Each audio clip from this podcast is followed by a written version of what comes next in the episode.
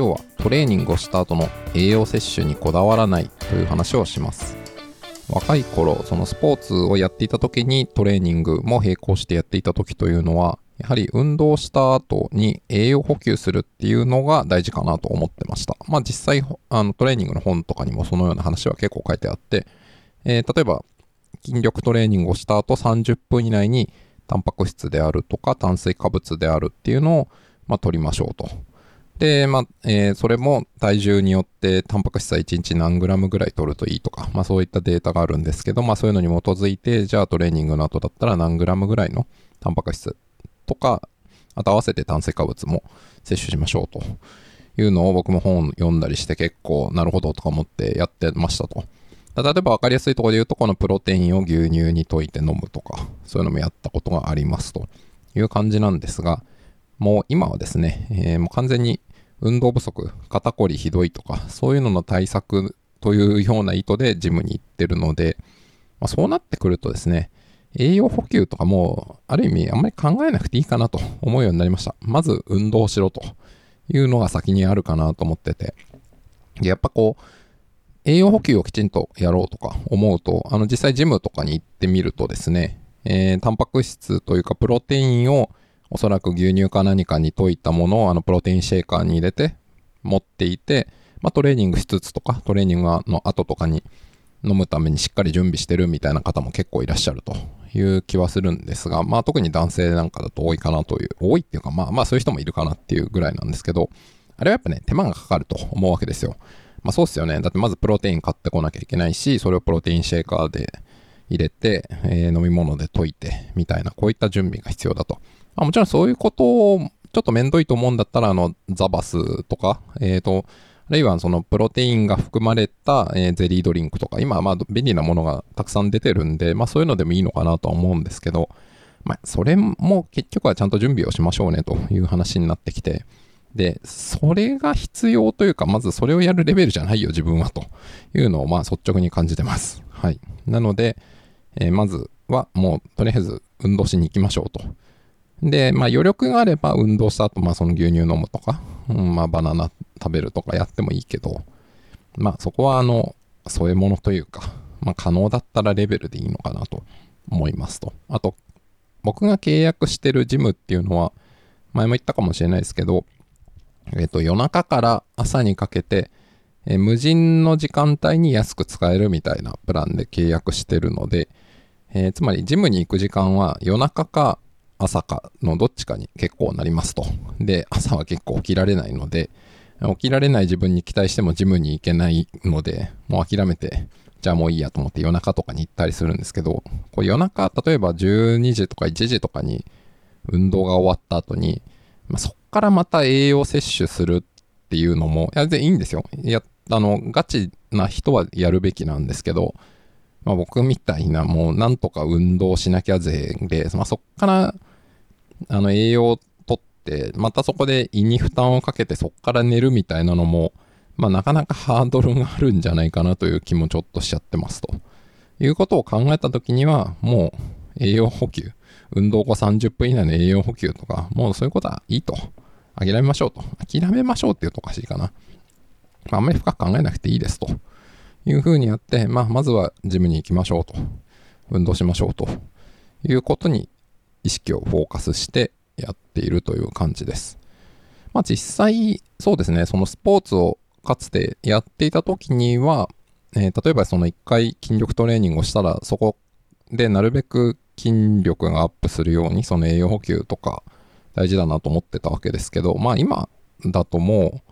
なんでしょうね、そこで仮にまあわかんないです。トレーニングの結果つく筋力にどれぐらいその栄養補給によってわかんないです。1回あたり違いが出るのかとかもよくわかんないんですけど、まあ、してもしなくても、やっぱり運動をしていれば、えー、少しずつは、あの、たゆまずにやっていれば、まあ、継続的にプラスになる部分っていうのは出てくるので、まあ、まずは続けましょうということを考えたときに、まあ、極力準備は楽にしようと。結果、栄養の準備もやめましょうというふうに今の自分はなってますと。とは言いつつ、まあ、水分摂取とかはめちゃくちゃ大事なんで、それはやってます。まあ、それはやらないと本当に死んじゃうんで、あの、ジムに行って脱水症状で、えー、なんか病院に運ばれましたみたいなのはそれは嫌ですし、あと、さっき言った通り、その夜中ジムなので、えっと、場合によっては自分以外誰もいないみたいなことがあるので、そこでなんかこう、体調不良とかになっちゃうと、えー、朝まで助けが来ずにより重症化するみたいな恐れも全然あり得るなと思ってるので、まあそういったことはないように、水分は積極的に摂取してますと。まあただその水分にしても、それこそスポーツをガチでやるんだったら、えー、電解質とか塩分とかきちんとバランスを考えて、まあいわゆるポカリスエットとか、ああいうものを少し薄めたようなドリンクにするとか、まあそういったきちんとした飲み物を取るべきと思いますが、まあ今の自分はそのゆるトレーニング勢なので、まあ、その飲み物を準備するのもめんどくさいと思うとやらなくなっちゃうんで、それはやめた方がいいなと思うんで、もう水ですね。はい。もう水道水でいいやということで、水道水を飲んでます。で、水道水にするとですね、あの、空いてるペットボトルとかなんかちょっとしたボトルみたいなのに水を入れて持ってくんですけど、洗う手間がほぼないというのも素晴らしいですね。あの、糖分とかね、入ってる飲み物だと、きちんと洗わないと、まあ、かびちゃったりとか、匂いとか気になっちゃいますけど、まあ、ただの水道水なんで、はい、なんか、飲んだ後、ザーッと洗えば、もうそれで十分なので、そういう意味でも、あの、めんどくさがり勢は、えー、その水分補給はすべきだが、まあ、飲み物も水にしておくことで、えー、なるべくちょっとでもハードルを下げるというのがありますと。いや、もちろん、そのガチでやるんだったらきちんとその電解質とか補給できるような飲み物にしないと、そのパフォーマンスなり健康なりにリスクがある場合もあると思うんですけど、まあ、自分がやってるのはですね、なんか本当に、まあ重さ的にもだいぶ軽いですし、まあその自分にとってもその、なんでしょうね、自分の限界を高めるようなレベル感でやってるかっていうと全然やってないと思いますと。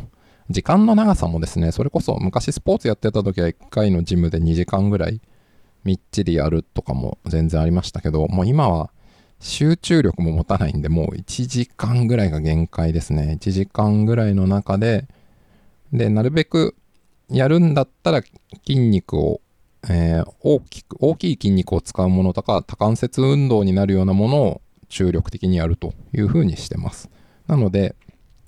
まあ、メニューで言ったら、一番わかりやすいのはスクワットとかですよね。まあ、スクワットってまさに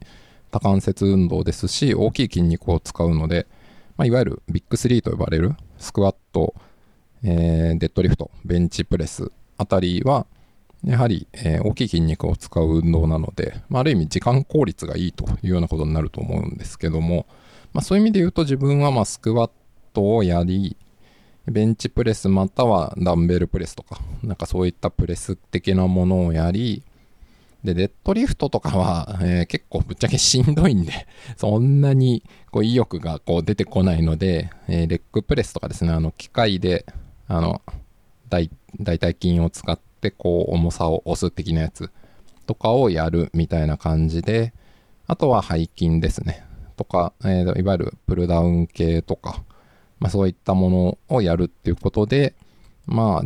短い時間で集中力を持たない中ではなるべく大きな筋肉とか、まあ、特にあと肩こりが今の自分にとってやべえなって思ってるんで、まあ、その背筋とかは